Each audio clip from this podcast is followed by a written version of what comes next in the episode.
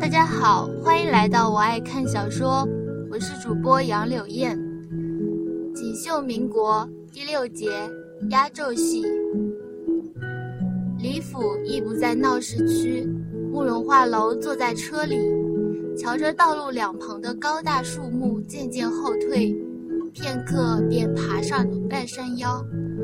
一面是随风恣意飘洒的整齐垂柳，一面则是装饰了青龙的陡峭山壁。垂柳的外面是湛蓝静谧的海。李府门前的道路旁早已经停满了各式各样的豪华汽车，堵得水泄不通。高大的铁栏后面，灯火异常的明亮与柔媚。大理石铺路，两边是花圃，白色玫瑰是主调，零星点缀了星星草。乳白色罗马式喷泉，水柱高低错落，在灯光下犹如盛开的艳丽花朵。绕过喷泉，方是李府的大。李府在渝州算是最时髦的新派人家。三层三的欧式小楼，却比督军府更加考究。琉璃大门被灯光反衬，里面衣香鬓影，人影绰绰。今日是盛大宴会，请了专门的门童。慕容画楼与李真红走近，白色制服的俊美门童恭敬拉开了琉璃门，一阵阵轻扬的音乐，一阵阵欢快的笑语。迫不及待地飘散了出来。步入大门，慕容画楼吸了一口气，不知材质的地面上光滑涌动，好似繁星的夜空。水晶吊灯随着梵婀琳的曲子轻轻摇曳生辉，余音绕梁，如丝绸纠缠，华丽而艳也。李府，原来这才是真正。因为老夫人喜欢时髦的东西，今日来客大多是洋装西服，旗袍也是有的，却加了一件蕾丝披肩。人头攒动中，也能看到白肤碧眸的男女，个个端庄真淑。中央大的舞池中，有窈窕身影翩翩起舞，跳的是古式华尔兹。瞧见李真红过来。便衣西装男子过来打招呼，然后询问女伴是何人，得知是督军夫人，脸上的神色有些怪异。绕过大厅西边的侧门，便是餐厅，此刻尚未开席，人并不多，大家都聚在舞厅那边了。俊美侍者见他们落座，便在高脚水晶杯中注了香槟，恭敬地端上。慕容画楼熟熟练地拿了一杯，缓缓品着。那边来人便叫了李真红过去，说老夫人找他。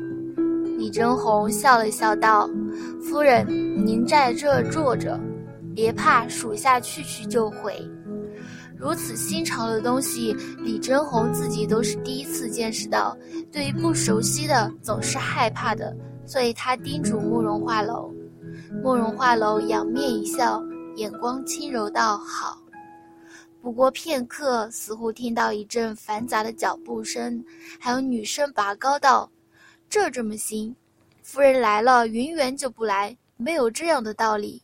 云园的钢琴弹得渝州无人能及，我就是等他来，压轴曲子都给他留着，一时半会儿让我上哪里去寻弹压轴曲的人？”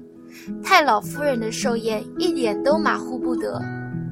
话音未落，慕容画楼便瞧见一群盛装女子从侧门过来，李真红焦急地跟在身后，似乎在劝解什么。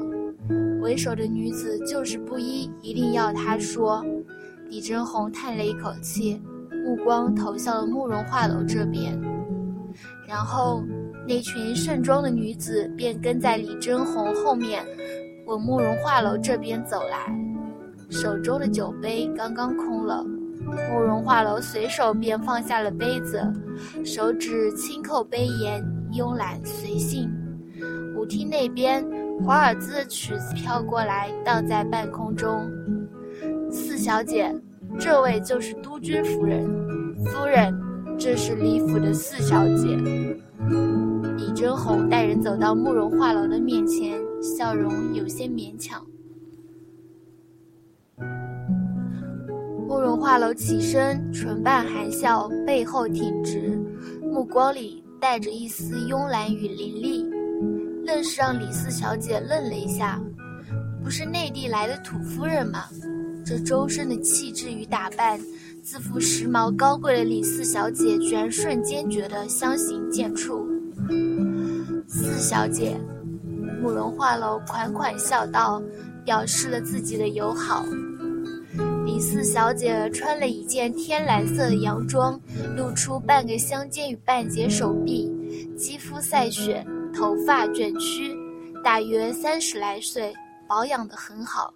就是眼角带着煞气，听说他的夫君是牧尘将军麾下的猛将，将门夫人自然强悍些。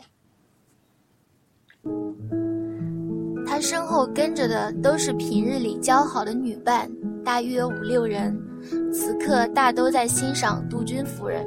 督军夫人如何，他们早就听说了，赶过来只是想看看督军夫人土气又笨拙的模样。可是慕容画楼跟他们想象的有些出入，大家一时间觉得很扫兴。李四小姐愣了一下，才含笑道：“夫人，太老夫人寿宴，您赏脸来，毕府蓬荜生辉。只是不知道为何云姨太太不来了。夫人别怪我失礼，着实有难处的。云姨太太弹得一手好钢琴。”渝州无人能及。三月前安排寿宴的时候，他便倒可以过来弹琴，所以压轴的曲子我给他留了。现在宴会已开，我从哪里去寻能弹琴的人？再说了，大家都是知道最后一首曲子是督军府的人弹，大家都冲着这个来的。慕容画楼看了李真红一眼，李副官则撇过头去。不理他，慕容画楼一头雾水。李四小姐语急如箭猪。李副官说：“夫人来了，云姨太太就不来。我也知道这样不好，只是太老夫人身子不好，过了这个寿辰，也不知道能不能等到下个寿辰。我们做晚辈的，自然要尽善尽美的。倘若夫人不介怀，我还是想去接了云姨太太来，就让她弹完最后一个曲子。”还望夫人体谅。慕容画楼依旧看着李副官，他这个样子才显得有些笨拙木讷。身后的小姐们终于看到他们想看的，才个个抿唇偷笑。云姨太太得了天花，不能说吗？为何要说是他不让云姨太太来？李四小姐刚刚惊鸿一瞥间，瞧见慕容画楼的神态，如今再看她，似乎真是笨拙的内地小姐了。云姨太太来不了了。慕容画楼收敛自己的声音，低沉一些，好似很委屈。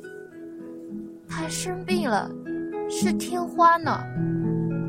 李四小姐露出一抹冷笑，不想让云姨太太来。居然用这样的借口，着实拙劣。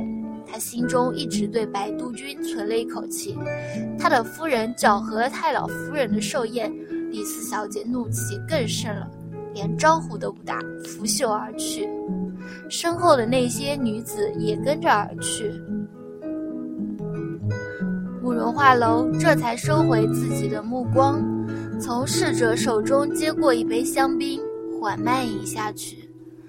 半晌，才倏然抬头看了一眼坐在他身边的李真红，那目光仿佛刀锋被强光一照，阴冷又刺心。李真红愣了一下，在瞧他时，垂眸品酒，眼眸被修长浓密的雨结覆盖，看不清情绪。李真红舒了一口气，一杯香槟一口气下肚。李府三楼跟一楼、二楼的格调完全不同，不再是水晶门、琉璃门，而是雕花木门。走廊墙壁上挂的也是中式的字画，或梅或竹。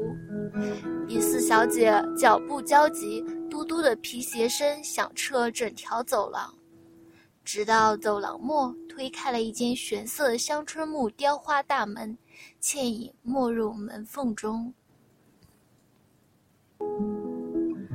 要不最后的钢琴曲就取消了，如今来的钢琴师怕是独奏不了了。是李四小姐愤怒的声音。白云归简直就是煞星，他那个夫人又土气又木讷，筹备了这么久的寿宴，可惜了。他的夫人来了，云园不是一直称白夫人的吗？另外一个雍容的女生轻轻笑道，平淡又随性。钢琴独奏的时候，让司仪依旧说白夫人独奏，反正寿宴里有白夫人的。